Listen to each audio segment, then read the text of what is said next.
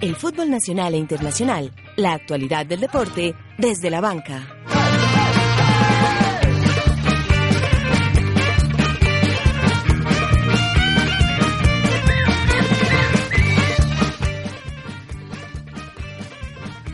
El Agüero no bastó y Messi resiste cualquier superstición. Barça a los cuartos de la UEFA Champions League. Una segunda revolución francesa. París Saint-Germain y Mónaco unen la poderosa armada inglesa. Ni la nieve detuvo el vuelo de los escarabajos. Nairo campeón y Riguran tercero en la Tirreno Adriático. Debacle futbolística en el aniversario 62 del Coloso de la Avenida Centenario. Empieza desde la banca. Dirige y conduce José David Duque.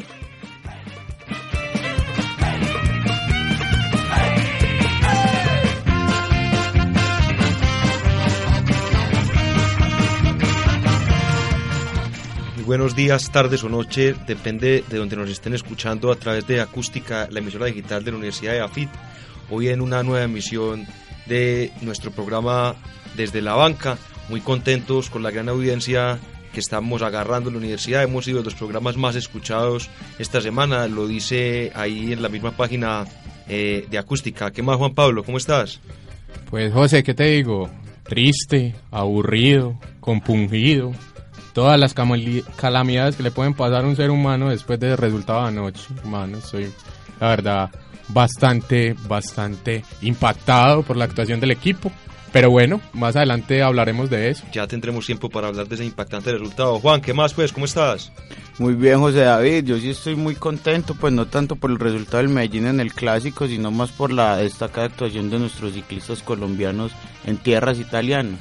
Sí, eso lo tendremos al final de nuestro programa. Tenemos un informe directamente elaborado desde la Bota Itálica que nos, nos traerá todos los pormenores de esa destacada actuación. Pero sí, vamos a comenzar hablando de lo que decía Juan Pablo, realmente muy tristes ayer y como lo decíamos en los titulares, en el sexagésimo segundo aniversario, Duro decir eso, ¿no? pero bastante complicado. Pues no tan complicado como el partido que tuvo Nacional. Ah, ya empezó, ya empezó. Así es, en ese, en ese día, pues, en, ese, en este acontecimiento nacional con casa llena, alrededor de 35 mil personas, recibía a un equipo que no llevaba ningún punto hasta el momento en la Copa Libertadores. Eso era lo peligroso, yo creo. Pues eh, yo creo que que un equipo no sume eh, en un torneo internacional, eh, creo que no tiene precedentes. eh, o de pronto sí los tiene, pero no creo que el Barcelona de Ecuador, que es un equipo grande del país vecino, no creo que se iba a ir en blanco en, en el en el grupo, entonces debía sumar por, por algún modo y tristemente fue ayer.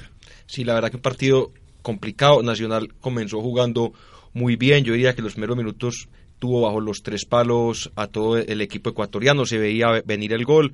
Un- empezamos con un tiro libre que pega en el palo. Ya, ya después un excelente cabezazo. ¿Quién fue el que hizo el primer gol? El primer gol fue Palomino. de eh, Jairo Palomino eh, y, y se veía que de pronto podía venir el segundo o el tercero, pero ya después Nacional se desconcentró y empezando el segundo tiempo, cada llegada de Barcelona significaba un gol. El equipo llegó tres veces y ahí estuvo, 3-1, después eh, agónicamente 3-2, pero bueno, un resultado que deja con vida a este a este a este equipo en la Copa en la Copa Libertadores y Nacional realmente la tiene muy complicada. Sí, yo creo que, que Nacional se, se complicó solo, en casa. Eh, lo que vos decís del primer tiempo es verdad. A los dos minutos, eh, Yula Mejía ya había estrellado un remate en el palo. Eh, Nacional dominaba el juego, eh, tenía opciones de gol, de la mano de guerra, que creo que ese es el punto, ese es el punto determinante. Luego de que se lesiona, eh, el equipo baja mucho. Eh, el Barcelona de Ecuador, hay que decirlo, ayer fue muy efectivo. Casi tuvo la efectividad casi de un equipo muy grande. 100%. Casi el 100% de las opciones fueron, fueron, fueron gol. Y eh, eh, por ahí en el minuto 35 del, del, del primer tiempo se encuentra con una jugada aislada, empata el gol. y yo creo que el punto determinante de, del partido es la desafortunada eh, actuación de Camilo Vargas, eh, que en un tiro casi de 45 metros eh, no es capaz de, solucionarlo bien y viene el 2-1 de Barcelona de Ecuador a los 30 segundos de iniciado el, primer, el segundo tiempo. Le dan vuelta al partido en un segundito. Juan, sé que estuvo en el estadio ayer, imagino que un poco triste, aburrido con ese resultado. ¿Cómo, cómo vio el partido? Eh, sí, José, pues con las buenas tardes, eh, sí quedé pues muy meditabundo después del resultado que se, que se dio. Se, se suma a la aso Asociación de Acongojados Y- Verdes. Y pero en, en estas meditaciones que he tenido, en esas cavilaciones, llego siempre a la misma conclusión. Eh, escuché decirle al, al técnico de Nacional, al profesor Juan Carlos Osorio, que le echó pues directamente la culpa a la cultura por debajeadora de, Colom- de los colombianos que nos creemos más que, que otras eh, culturas, en este término futbolísticamente hablando, sin serlo, y que eso fue lo que catapultó a que Nacional perdiera el partido. Pues, eh, si bien estoy de acuerdo en parte con el profesor Osorio en este aspecto, creo que eh, el- la, la, la estructura de Nacional eh, estuvo mal planteada de parte del técnico, no de la cultura. Yo creo que podemos Eh, partir ahí un error y me dirá ya tu opinión. De pronto haber puesto a Camilo Vargas por encima de Franco Armani. Pero eh, sí, José, eh, quería sim- eh, simplemente hacer algunas anotaciones. Eh, me parece que en la escogencia de la nómina y en los cambios que se dieron en el partido, pues ya hay una falencia grande por parte del técnico. Pero ¿por qué, Juan? ¿Por qué lo decís?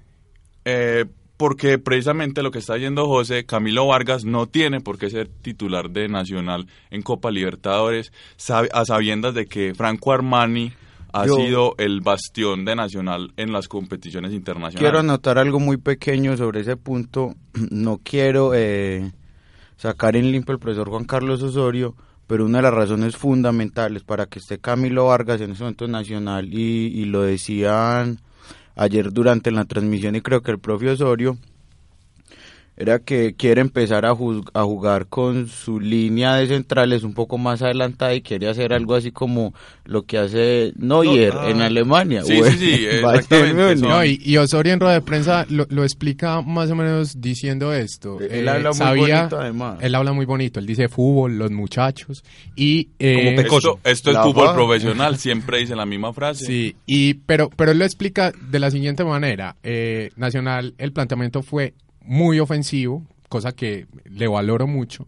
Y él dijo, la escogencia de Camilo Vargas obedece a qué? A que es el arquero más rápido que tenemos. Y sabemos que atrás íbamos a quedar expuestos y que Camilo es mucho más rápido que Franco Armani en, en- en la salida. Si bien para mí, personalmente, Franco Armani eh, es mucho mejor que Camilo Vargas, yo creo que eso es una buena justificación. A mí no me parece un argumento pues muy loable eh, por parte del profesor Osorio, pues eh, el argumento de la velocidad de Vargas y todas esas cosas, porque eh, Armani ha demostrado que de- en los tres palos, custodiando el largo como el cancerbero que es de Nacional, es infinitamente mejor que Camilo Vargas. Eso es cierto, pero es más pero lento está pensando Vargas. más en cómo juega respecto de la defensa y si los pases cortos y los pases largos. Está pensando más en un arquero con los pies que con las manos. Y los arqueros, eh, para los arqueros, la distinción entre un arquero y los demás jugadores son las manos, no los pies. Oye, una cosa importante con lo que decía Juan, que resaltaba que puede ser más veloz Camilo, pero ayer demostró lo contrario, una jugada que en el minuto Total. 70 y punta salió y no sabemos a qué salió. Afortunadamente creo que fue Enríquez quien se encuentra en la pelota y la rechaza. Solamente tuvo una actuación, una buena actuación Camilo Vargas, que fue un fuerte remate que sacó. Entonces digamos que eso le baja la efectividad al equipo de Guayaquil a un 80%. Sí, yo pienso que esa jugada de la salida tuvo que ver también por, por el gol que se tragó y estaba, y estaba pues yo creo que afectado emocionalmente por eso. Pero yo quiero resaltar algo y es que hay algo que se dio ayer y, y yo creo que se ha dado mucho en los últimos partidos de Nacional y es que se están repitiendo los mismos errores que ya hemos cometido. O sea, a Nacional cuando le hacen el segundo gol se va, pero salvajemente Desbocado. desbocado, completamente desorganizado a encontrar el empate. Y viene el tercero de Barcelona de Guayaquil, que ya, que ya es casi que definitivo para el partido. Y lo mismo pasó con el partido contra Defensor Sporting. ¿Qué pasó? Nacional va a buscar, sin ningún tipo de organización, el empate y lo que se encuentra es que de contragolpe le empacan el, el- el segundo o el tercero en este Porque caso. no hay el respaldo de un arquero, por lo menos en un gran nivel, que dé esa confianza. en la No, y yo creo atrás. que ahí faltaría, ahí faltaría también, ahí faltaría también que el técnico le diga a los jugadores que no se pueden ir como locos a buscar y a estrellarse contra los centrales de, de Guayaquil a buscar un empate y a quedar expuestos. Yo creo que eh, la actitud debió haber sido eh, de buscar el partido. El, el- el- el te- el tercer gol viene en el minuto 56, eh, el segundo gol viene en el, en, en el en- Empezando el segundo empezando el segundo tiempo, iban 30 segundos. Entonces yo creo que todavía había partido pa- pa- para empatar y sobreponerse. Pero con el golpe del tercero, yo creo que eso ya fue definitivo. No, y un equipo sin recambio, donde uno ve que la única opción es un pasecito atrás y después viene un centro que terminan rechazando los defensas del equipo contrario. Juan Esteban, vos como hincha de Medellín, ¿cómo viste el partido? ¿Gozaste con esa derrota de Atlético Nacional? Mucho cuidado con lo que va a opinar. No, yo no goce con la derrota de Nacional realmente. Creo que es triste y, y hay que decirlo y en parte vergonzoso que en el cumpleaños 62 del Atanasio Girardot jugando contra el Barcelona, un equipo que se ha mostrado tan flojo, uno de los llamados por tradición, por jerarquía y por historia a ser protagonista en la Copa Libertadores, termina encajando tres goles en contra, haga solo dos, eh, muestre un fútbol tan pobre después de lo que había mostrado el domingo frente al Medellín. No sé si se creció o no se creció el ímpetu y el espíritu de los jugadores y en ese mismo sentido les cobraron la sobradez, pero pero uno siempre espera como colombiano que lo representen bien afuera. Y el Nacional es como un consomé, eso pues es feliz levantando muerto, hermano. Barcelona ayer queda prácticamente eliminado y ahí quedó a dos puntos de Atlético Nacional con todas las opciones también en este momento y se pone muy interesante ese grupo. Eh, sí, yo quería decir pues una, una aseveración, digamos, un tanto fuerte. Albert Einstein alguna vez dijo que Nos fuimos hasta Einstein, mucho cuidado. Albert Einstein dijo alguna vez que estúpido es una persona que hace siempre lo mismo esperando resultados distintos. Yo le agregaría algo a la frase de Albert Einstein. Es más estúpido aún el que teniendo los resultados diferentes vuelve e int- intenta eh, eh, estar en la etapa inicial de lo que quería eh, cambiar. Si el partido en el clásico se desenvolvió tan bien y con los delanteros que teníamos estábamos haciendo goles, no entiendo por qué no juegan los, los que hicieron los goles en el clásico. La pregunta es por qué Velázquez, que es el jugador más caro del fútbol colombiano, está en la banca, por qué Jefferson Duque, que está volviendo de su lesión y es un amuleto para Nacional, no lo convocaron ni siquiera a la... Otra hora una muleta, ya es una muleta. Sí, puede ser. Eh, me parece un, des- pues, despro- un despropósito, pues, lo de lo del profesor Osorio en, en estos términos. Y es que la, la, la consabida frase del fútbol de que equipo que, que gana no se cambia, ya debe hacerle mella pues en la cabeza al profesor Osorio porque está actuando como un loco y un loco es cuestión de estadísticas y todos están viendo que él está actuando mal, él es el loco. Entonces, creo loco yo que yo, sí. creo yo que ahí hay un fundamentalmente se perdió el partido ayer por gestión técnica y, Y no tanto por acaba, los jugadores. y acaba de, desde de la renovar. banca precisamente. Se- se desde la banca. Desde la se banca. perdió el partido y acaba de renovar el señor Juan, Carlos, Carlos. Osorio por dos Por años. dos años más. Señores, como el tiempo en radio es tan corto, tenemos que, no, ya vamos a hablar otro poquito de eso, pero vamos a hablar de el otro equipo colombiano en Copa Libertadores que también le fue muy mal. Jugó Sherman Andrés Cárdenas de Estupiñán. Genio y fue, figura. Y, y fue quien, quien hizo el, el tiro de esquina, quien lo cobró para el cabezazo de un equipo que también iba muy mal en el grupo, tampoco tenía puntos y también a Santa Fe vino y se lo sacó, mejor dicho, cogieron al fútbol colombiano de levantamuertos. Sí, así fue.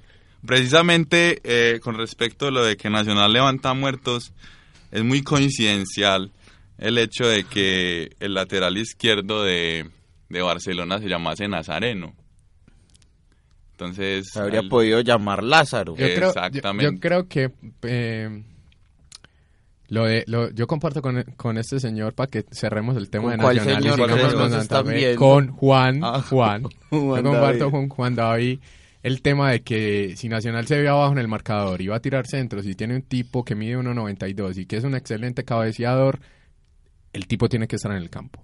Pero yo creo que Juan David está haciendo un poquito duro con el profesor Osorio. Creo que si bien los planteamientos de él eh, no se entendieron el día de ayer, muchas veces esos planteamientos que él llama de loco nos han llevado a conseguir títulos, nos han llevado Pero, No, a- y hay- pero no nos llamemos nos a engaños, no nos llamemos a engaños. Por ejemplo, el partido previo contra el Barcelona jugamos terriblemente mal. Le entraron, le entraron los dos, las dos, los dos cambios que hizo muy bien y fue por El pura- partido lo que previo, llamamos en el argot popular chepa. Eso Hablas fue del chepa. clásico. No, no, estoy hablando del, del partido contra el Barcelona en Guayaquil, que lo ganamos heroicamente, supuestamente, en el último minuto. Pero eso, ese resultado fue totalmente eh, arepero, como decimos acá. Sí, pero pues el clásico jugó bien. Sí, sí, no, se- estoy- se. Y se ganó y ya vamos a de eso. Precisamente, y, Y si ya vamos a teníamos, de eso. y teníamos una nómina tan buena en el clásico, entonces ¿para, ¿para qué la vas a cambiar? Porque el profe cree en la rotación. A propósito del clásico, ya vamos a hablar de eso. Y, de uno como hincha del Medellín, sabiendo lo que le tocó ver contra el Santa Fe el año pasado, por ejemplo, hay partidos que definitivamente no son para uno también. Pues eh, Nacional ayer generó opciones, no generó tantas opciones como se esperaría uno. Pero hay momentos en que no es tanto lo que deje de hacer el equipo al que uno le está haciendo fuerza, sino que al otro equipo todo le sale bien y derechito. O sea, Así es, un es 80 otra cosa, un, un- equipo que es tan malo, le pudo haber pegado desde la mitad de la cancha y era gol, pues uno no sabe si eso es obra del destino, de algún dios del Máxime si está fútbol. tapando Vargas. Pero hay, mu- hay partidos que también son así como medio raros de explicar. Barcelona hace tres goles, un equipo que no había hecho ningún punto como visitante y ahí están otra vez. Vargas no es mal arquero, fútbol No, tampoco digamos que es mal arquero. No, mire, no, nadie está diciendo que es mal arquero, lo que pasa es que es mejor Armani, eso es lo que quiero. otros resultados de la Copa Libertadores esta semana. River Plate, que no levanta cabeza en su grupo, empató como Papelón, local nuevo papelón. ante Juan Aurich. Desperdició tres oportunidades Teófilo Gutiérrez. No las desperdició, el palo le dijo que no, es distinto. Pobre Ah, Teófilo. para mí eso es desperdiciar. El Racing Club de Avellaneda sigue imbatible, debe estar feliz nuestro corresponsal en Argentina, quien ahorita estará al aire. Dos goles por cero eh, le gana al Sporting Cristal, eh, al, al equipo peruano. En el mismo grupo de Atlético Nacional, Nacional, Estudiantes de La Plata derrota 1-0 a Libertad lo cual deja ese grupo muy complicado. Recordemos que ese grupo de Nacional queda con Estudiantes 7, Libertad 7, Nacional 5 y Barcelona 3, que no tenía ningún puntico hasta allí. Yo creo que eso eh, lo positivo de la derrota de, de ayer es eso, es que es que Barcelona ya no va entrar a los partidos con las piernas abiertas, va a tener una motivación, sabe que si gana los dos partidos que vienen puede tener alguna posibilidad. Entonces yo creo que Se- seguramente eso está en los cálculos del propio Osorio. claramente, claramente él lo tiene todo del propio calculado. Osorio es mejor. Así es, eh, digamos simplemente las posiciones de algunos grupos, digamos los más importantes, que ya están, La- que las ya de están, River, que ya están muy José. defendidos. Así es, en el grupo 1 nos interesa porque está Independiente Santa Fe, Colo Colo de Chile y Santa Fe con 6 puntos, el Atlas de México y el Con 3 puntos empatados. Digamos que es un grupo abierto. En el otro grupo que decíamos que de los más complicados, que es el grupo 2, Corinthians 9 puntos, Sao Paulo 6, San Lorenzo 3, Danubio 0. Eh, en el grupo 3 y el grupo 4 realmente no hay mucho interés ahí. En el grupo 5, Boca Juniors sin ningún problema, 12 puntos. Ya clasificó. Ya clasificó, seguido por Wanderers con 7, Palestino con 4 y Zamora, quien hace un verdadero papelón, ningún punto. No, es un papelón, está haciendo lo que debía hacer, es perder. Eh, lo de River sí es un papelón. Es un papelón. En el, en el grupo número 6 tenemos a la Universidad de Nueva León con 10 puntos también clasificado. Juan Aurich de Perú con 5 puntos. River Plate de un gran oyente de nosotros en Miami, el señor Sergio Vélez, 3 puntos a portas de la eliminación. Y el San José de Ururo de Bolivia compartiendo ese honor con el equipo argentino. ¿Quién iba a pensar? Así es, y finalmente en el grupo 7, como ya lo decíamos, Nacional con 5 puntos en la tercera ubicación. Bueno, señores, tuvimos la semana pasada lo que conocíamos anteriormente como la fecha de clásicos, porque realmente pues ya clásicos quedan el de Medellín y el de Bogotá. Ahora sí me pongo feliz yo. La fecha de los dos clásicos. Y, y en esas, y, y algunos resultados importantes, Atlético Nacional, con la vuelta del amuleto, como dice Juan, el señor Jefferson Duque le ganó tres goles por uno Atlético Nacional, inobjetable triunfo. Sí, con un, con un equipo muy bien planteado por parte del profesor Osorio, pues que él se deschaveta por partidos, eh, uno sí, uno no.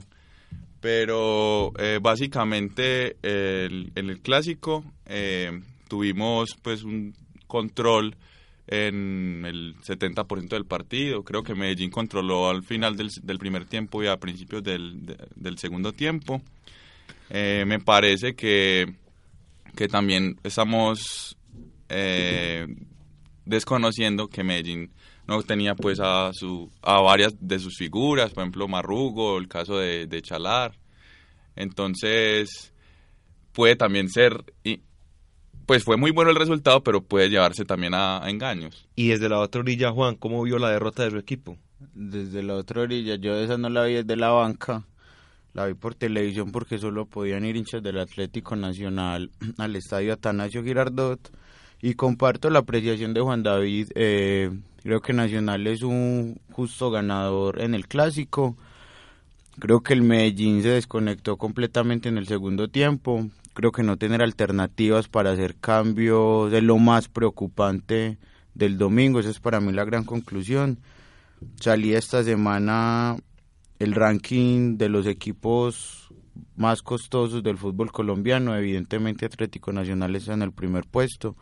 Independiente Medellín ocupaba el quinto o el sexto, no recuerdo muy bien. A lo que voy con esto es que Hernán Torres hubiera podido meter a cualquier jugador que estaba en la banca del Atlético Nacional o a cualquier jugador que fue titular ayer con el Barcelona en Atlético Nacional un ángulo que pues, está iniciando en el fútbol, trata de hacer las cosas muy bien reemplazando a Marrugo, pero hay una gran diferencia entre ambos jugadores. Eh, un jugador como la Goma Hernández que es fundamental para el Medellín, pero que volvía después de haber estado casi dos meses parado y volvía sin ritmo, se le notó. Un Daniel Hernández al que le cuesta mucho jugar siquiera 70 minutos de partido, tuvo destellos de lucidez y buen fútbol por momentos, sobre todo en el primer tiempo, pero en el segundo se vino a menos y costaron mucho los recambios. No, no hubo a quien poner, de hecho la Goma Hernández sale resentido de ese partido, se espera que esté por fuera de las canchas nuevamente dos o tres semanas, volver a chalar y bueno, es triste, uno entiende que el equipo trató de reforzarse bien, que los directivos hicieron un esfuerzo importante, pero quedó demostrado en el clásico que en cuestión de alternativas eh, el Medellín va a sufrir mucho lo que queda este semestre. Entonces no, no estamos contentos.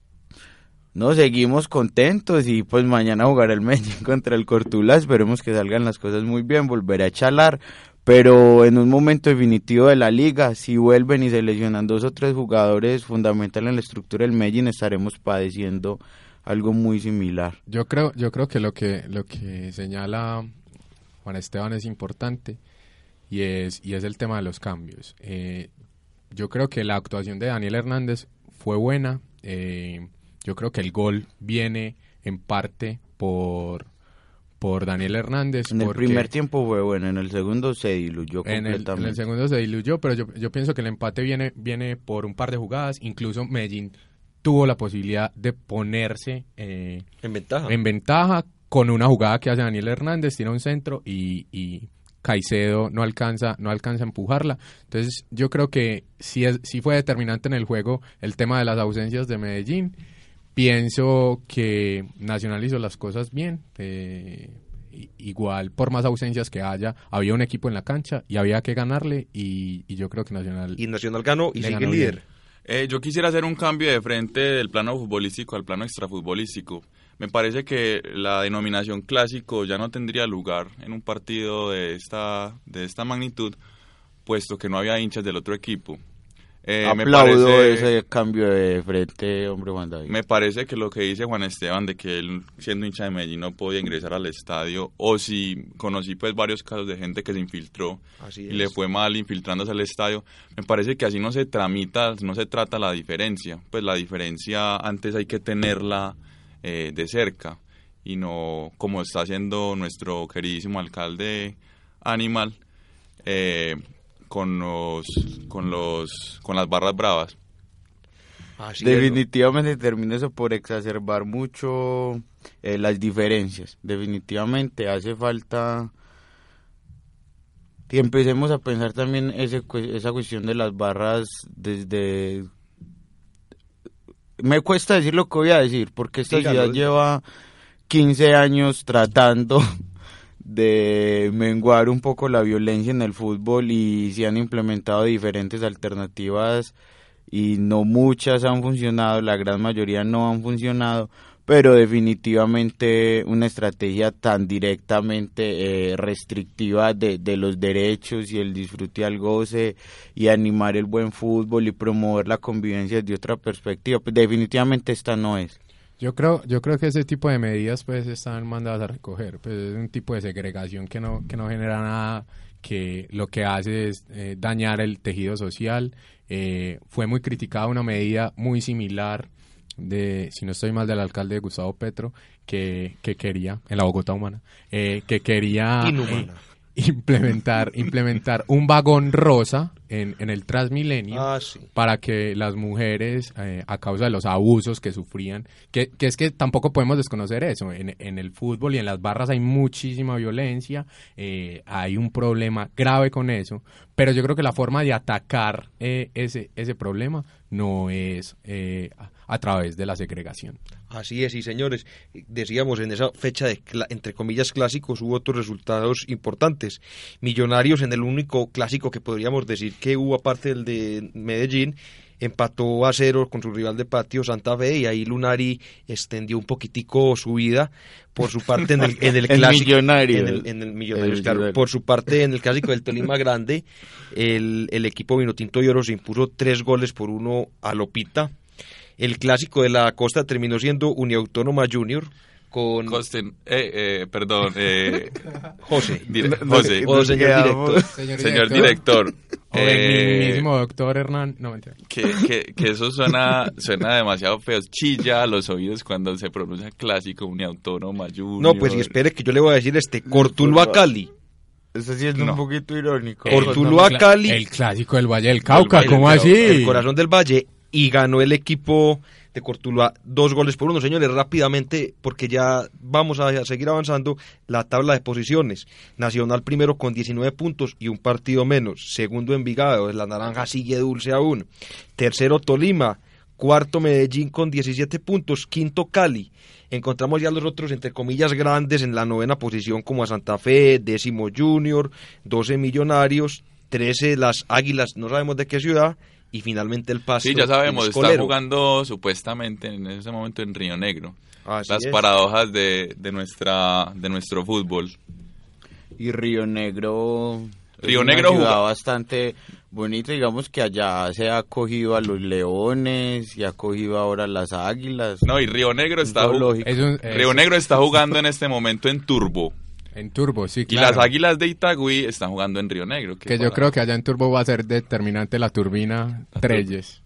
Listo, tenemos también eh, los partidos para la fecha número 11 de la Liga Colombiana.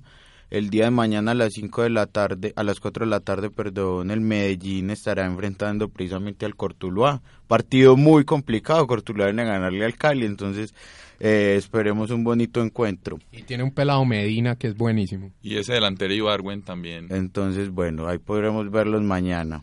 En el Parque Estadio Envigado estará jugando la naranja, ojalá cada vez más mecánica. Y más dulce. Con- y más dulce, por supuesto, contra Jaguares. Eh, hay un partido interesante por el presente de los dos equipos, por lo que ha mostrado Junior y por lo que le falta mostrar a Millonarios, y es precisamente Junior Millonarios. Y el domingo también estará jugándose un clásico verde, Cali versus Nacional, en la Sultana del Valle.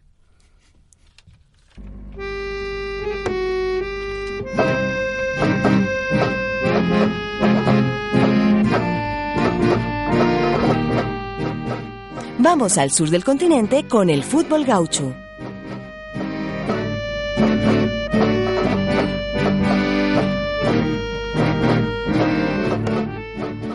Bueno, y como siempre, nuestro corresponsal muy juicioso, don Daniel Izaza, eh, me imagino que está en los estudios de allá eh, en Radio Continental. Daniel, ¿cómo está usted? José David, señor director, muy buenas tardes. Los saludos de los estudios de Radio Continental en Argentina. Un saludo especial para Esteban La Mesa y a toda la gran audiencia de este programa de Radio Acústica, la emisora de la Universidad de AFIT, con toda la información del fútbol grande de la Argentina y lo que dejó la quinta fecha, que es Canalla, Rosario Central, 5 de 5, 15 puntos, lo tiene liderando el campeonato largo argentino. Boca que ganó pero sufrió el segundo con 13 puntos, San Lorenzo es tercero con 12, ganando el clásico ante el Globo y Estudiantes y News con 10 puntos, respectivamente cuarto y quinto. Lo más importante de los equipos grandes de la Argentina, River que empató a 3 en Sarandí, allá en el viaducto con un doblete a Rodrigo Mora que lo dio vuelta, perdía 3 a 1, el uruguayo lo empató y se lo pudo haber llevado el millonario que no anda bien, Teófilo tampoco anda bien y preocupa a Gallardo.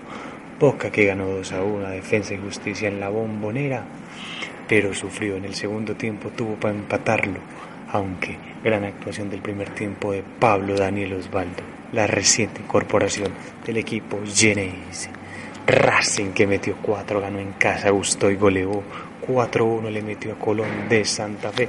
Y parece que el equipo de Coca ya prendió motores en este torneo largo San Lorenzo que ganó el clásico 3 a 1, lo perdía 1 a 0 con gol del Pato Toranzo, pero una gran actuación de Leandro el Pipi Romagnoli con un gol lo dio vuelta y lo ganó 3 a 1 y el equipo de Edgardo Bausa está peleando arriba, es tercero y mucho cuidado. Independiente con su irregularidad, Almirón no ha podido encontrar el equipo y lo más importante en la arca roja es el coqueteo que tiene el Tata Martino con el Fedeman cuello adelante que no para de romperla. La próxima fecha del fútbol grande de la Argentina tiene a River recibiendo al Tómbago de Cruz en Núñez, Independiente Arsenal de Sarandí, Defensa que recibe a Racing y Atlético Rafaela que Escolero recibe al puntero a Central. Chicago en Matadero recibe a San Lorenzo. Esperemos que la sexta fecha traiga bastantes emociones. Esta fue toda la información del fútbol grande de la Argentina para Radio Acústica, la emisora de la Universidad EAFIT. Saludos. Muchas gracias a Daniel, como siempre impecable su informe desde los estudios de Radio Continental allá en Argentina. Podríamos poner el misterio gaucho a Daniel.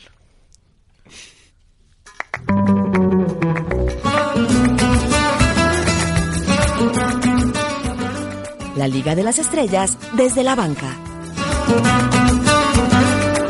En el cielo hay mil estrellas. Solo quiero que tú lo sepas. Solo quiero que tú lo sepas.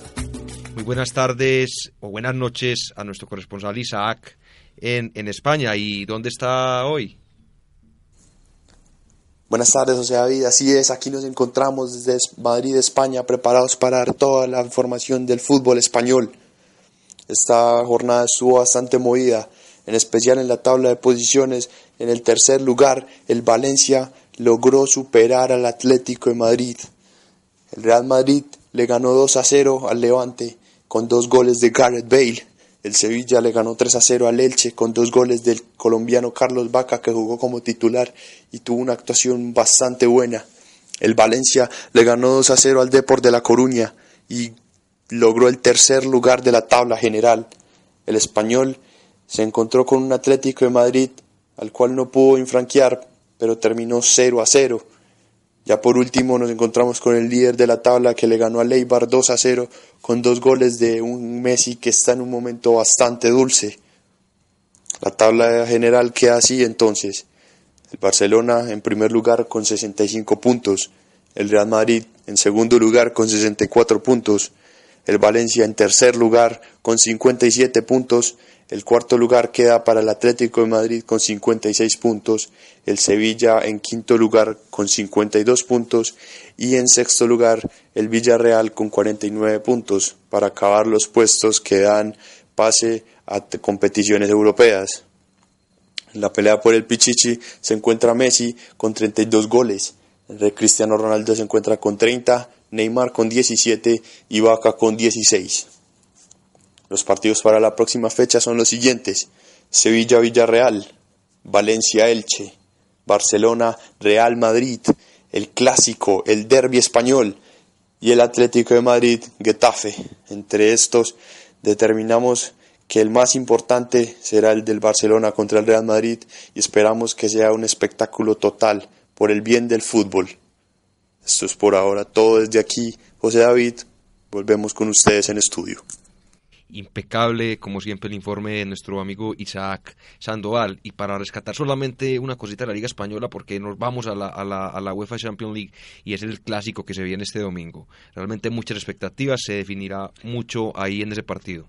Eh, recordemos, el Real Madrid llega con 55 goles, Barcelona con 54.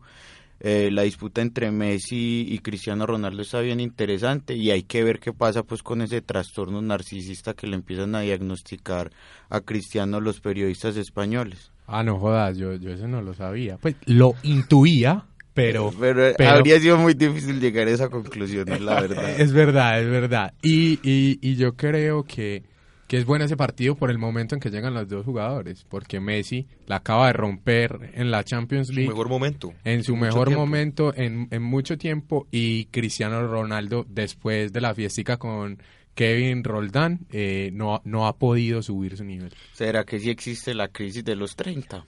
Y la, y la prensa española, eh, que se coge tantas cosas por ahí, se pesca tantas cosas, eh, mostró en un video eh, que hay una, digamos, una supuesta eh, enemistad, o no, no, digamos enemistad, sino que no se la llevan bien en, eh, Cristiano Ronaldo y Bale, Gareth Como Bale. envidia. Exacto. Y Bale es también un jugador con cierta propensión a hacer, como se dice, eh, a mandar, a hacer un capo en, el campo de juego, entonces es ahí se encuentran dos genios muy complicados. Así es, no es que en el Real Madrid para terminar hay muchos choques, hay realmente dos bandos, por un lado está el de los españoles con Iker Casillas y por otro lado los portugueses con Cristiano Ronaldo. Señores, unos excelentes partidos tendremos del, del martes 14, el martes 14 de abril y el miércoles 15 de abril. Se viene nada más y nada menos que los cuartos de final de la UEFA Champions League ya definidos y las llaves son las siguientes. Empieza el miércoles 15 de abril en el Parque de los Príncipes, allá en la capital gala. París Saint-Germain contra el Barcelona. ¿Cómo ven ese partido? ¿A quién ven como favorito? Sin Slatan en el primero de ellos. Claro. Yo creo, yo creo que es, pues es un juego muy disputado. Eh, hay que hablar de, de, lo que se mencionaba en los titulares y es que los equipos franceses le, le dieron una patada a los, a, los, equipos ingleses. Eh, fue una gran sorpresa, sobre todo por lo del Mónaco. Eh, ese partido, ese partido, la verdad, yo no, yo, yo no sé qué, predicción se puede hacer ahí, porque creo que, que, va a estar muy disputado. Yo sí creo que va a avanzar el Barcelona.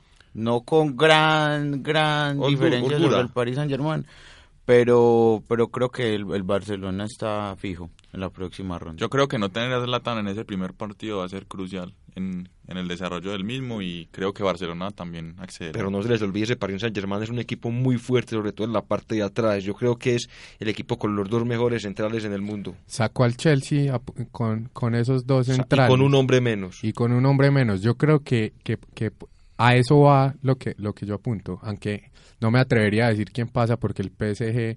Eh, sacó al a uno de los mejores técnicos por su planteamiento, por su estrategia y, y, creo que dio una gran sorpresa con eso. Y ahí no está Zlatan, pero está el señor Edison Cavani. No, está Edison Cavani, está Pastore, está Lucas Moura, está eh, muchos jugadores. Tienen un nivel, tienen un nivel importantísimo el, el, PSG. Y a esa misma hora, ese mismo día, otro partido muy importante con un colombiano que yo no sé si se alcanzará a recuperar para, la, para ese partido. El Porto recibirá al Bayern Múnich. Partido muy complicado. Le habían dado inicialmente eh, cuatro semanas a Jackson Martínez. Han corrido ya dos y creo que es posible que, que, para ese partido llegue Jackson. Yo realmente sí veo para esa llave, creo que es la que es como la llave más asequible para uno de los equipos, la más dispareja, por decirlo así. Creo que el Bayern no tendrá ningún problema para avanzar. Sí, pienso lo mismo. Sí, me parece que el Bayern fácilmente accederá. Bueno, señores, y el martes, eh, ya hablamos de los partidos que van a haber el miércoles 15, el martes 14 jugarán clásico madrileño, reviven la final del año pasado de la UEFA Champions League, Atlético de Madrid contra Real Madrid. La- la- El derbi, El derbi, derbi derbi español. madridista. La va a Así es. tener dura el Real Madrid otra vez. La va a tener muy dura porque, como, como hablábamos del Chico y el terror del Medellín, es más o menos el, el, el Atlético de Madrid, es el terror el coco. de, del, del Real Madrid. Y yo creo que eh, de la mano del Cholo Simeone pueden haber muchas sorpresas. Como dicen acá llave. los abuelitos, eh, el Cholo lo tiene medido. se lo tiene medido y ese mismo y ese mismo día otro partido complicado con una con que cuenta que es el partido entre la Juventus de Turín y el Mónaco Eh, la Juventus con un Carlitos Tevez en un momento insuperable yo creo que en su mejor época de lo Qué que está en el apache. fútbol europeo Y se quiere ir para Argentina a comer asado y a, y a tomar trago, el, hermano. el- otro año, eh, pero eso es, es muy común en el fútbol argentino que esté pasando eso, que los jugadores quieren volver muy rápido. Sí, es de resaltar que haya dos equipos franceses en esta instancia. Creo que, como se dijo en los titulares, una revolución francesa se está, te- está teniendo lugar. Y bueno, señores, nuestro programa desde la banca se especializa en fútbol, pero también hacemos excepciones y en este programa lo tendremos por unos grandes resultados. Pero además, o sea, David, quiero insistir en algo y lo del ciclismo ya no es una excepción. Ah, no, es que Veníamos es- desde hacía dos o tres programas No, es excepción en comentando el lo que programa. y entonces vamos a escuchar el, de- el reporte de nuestro habitual hombre en Londres, el señor Juan Isaza, quien esta vez se movió un poco y se desplazó a la ciudad de San Bernardo del Trento y allá nos tiene un completo informe. Juan.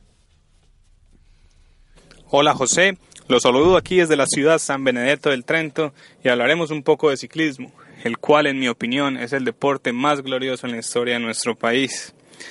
Después de empezar el año bastante bien, con gran actuación de jóvenes como Rodolfo Torres en el Tour de San Luis y Fernando Gaviria quedando campeón mundial en la prueba del Omnium, esta semana termina con otra excelente actuación de nuestros colombianos en la carrera Tirreno Adriático, o como diría en Italia, la Corsa dei Due Mari, la carrera de los dos mares.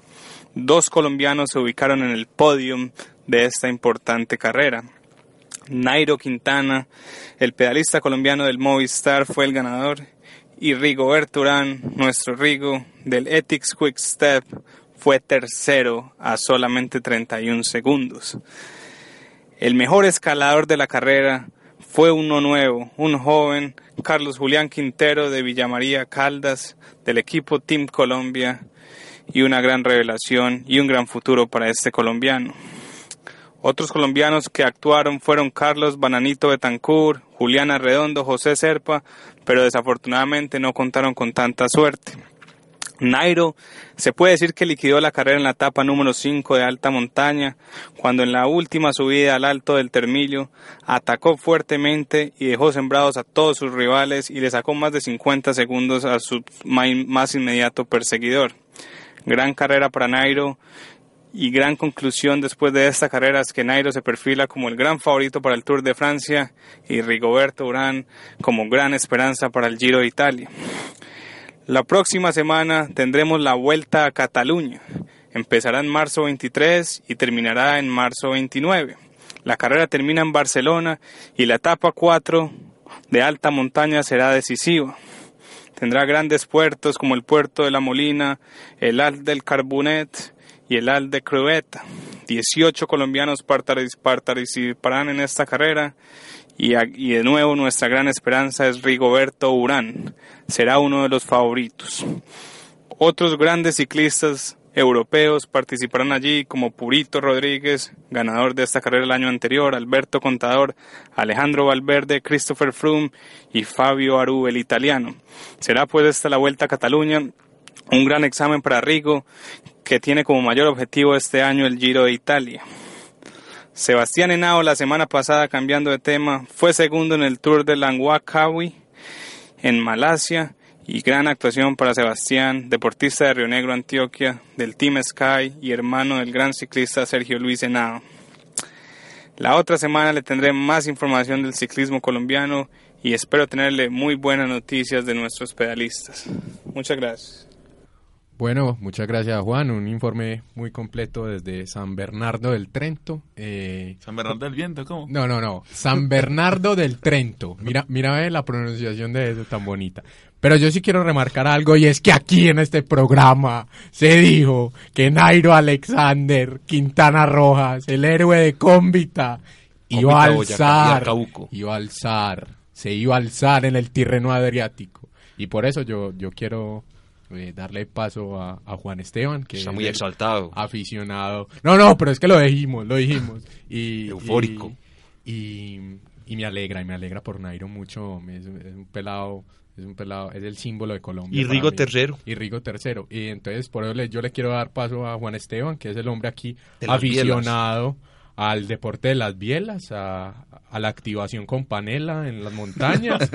Eh, entonces, contanos qué, qué te pareció eh, Juan, esto? Eh, no, es un momento muy bonito el del ciclismo. Eh. Yo quiero decir, pues, es paradójico, pero no muchas personas son amantes del ciclismo en estas tierras y ahora que ven lo que hace Nairo o lo que hace Rigo, lo ven como lo celebran, pero les parece normal. Y la verdad es que era algo muy complicado es la primera vez en la historia que un ciclista colombiano gana en el Tirreno Adriático, que puede ser después de las tres grandes la competencia más importante en el ciclismo. Sería algo así como una Copa Libertadores con un agregado y es que en el fútbol pues diríamos que nosotros tendríamos el Mundial, tendríamos la, Champions, League, y la, UEFA Europa League y que serían las tres grandes del ciclismo y tendríamos la Libertadores. Que es la Tirreno no estoy de acuerdo con esa percepción. Sí, para vos la Libertadores es el mejor torneo. no digo que el mejor. Bueno, sigamos con ciclismo. Entonces es, es muy, muy importante lo que han hecho los colombianos con un agregado.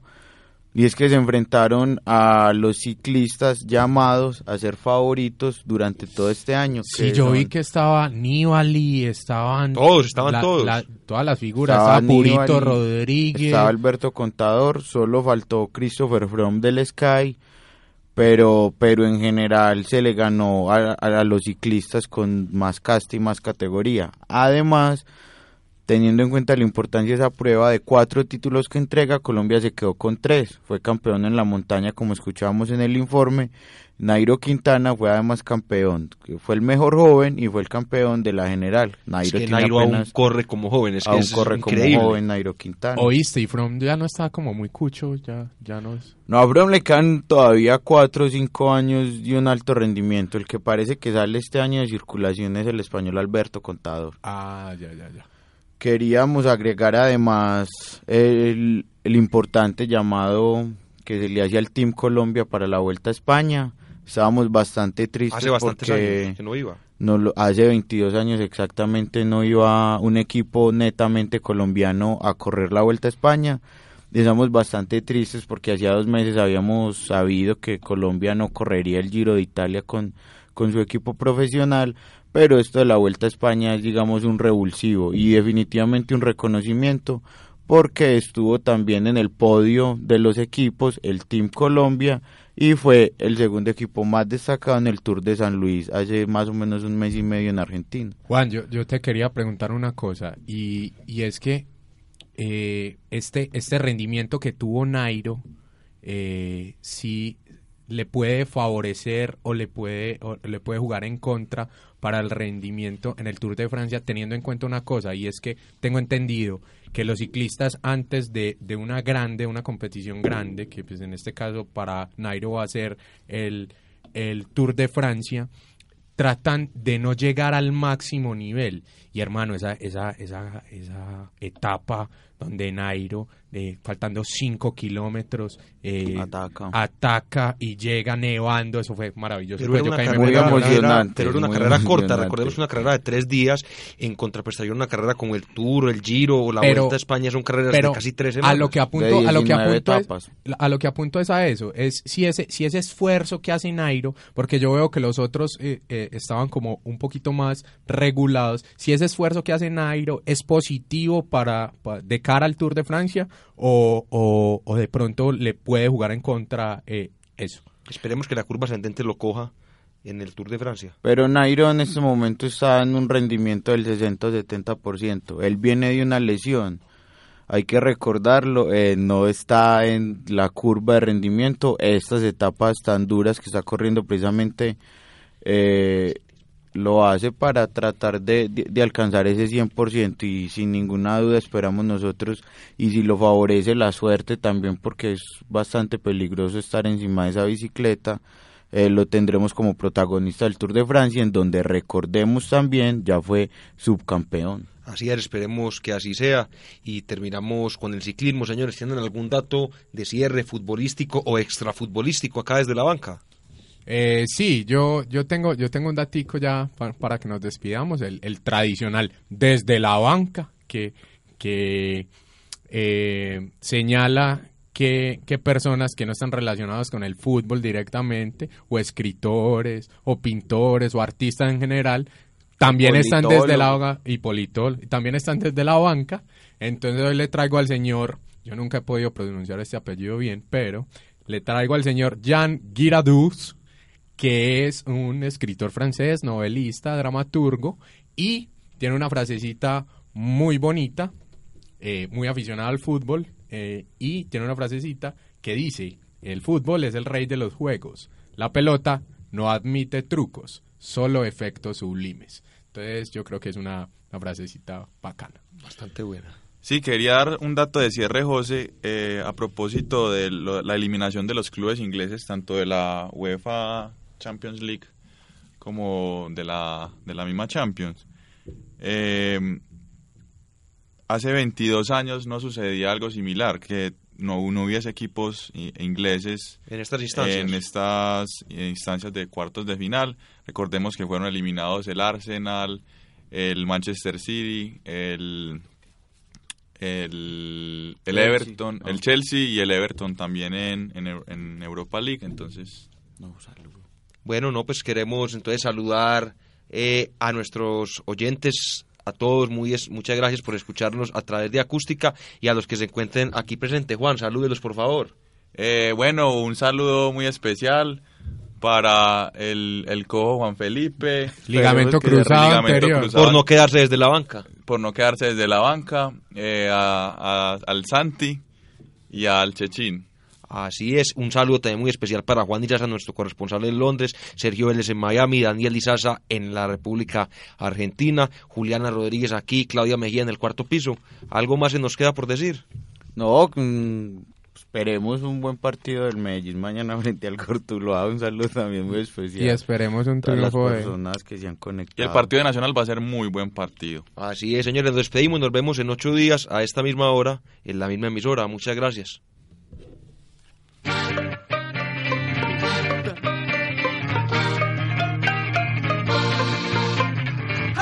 El fútbol nacional e internacional, la actualidad del deporte desde la banca.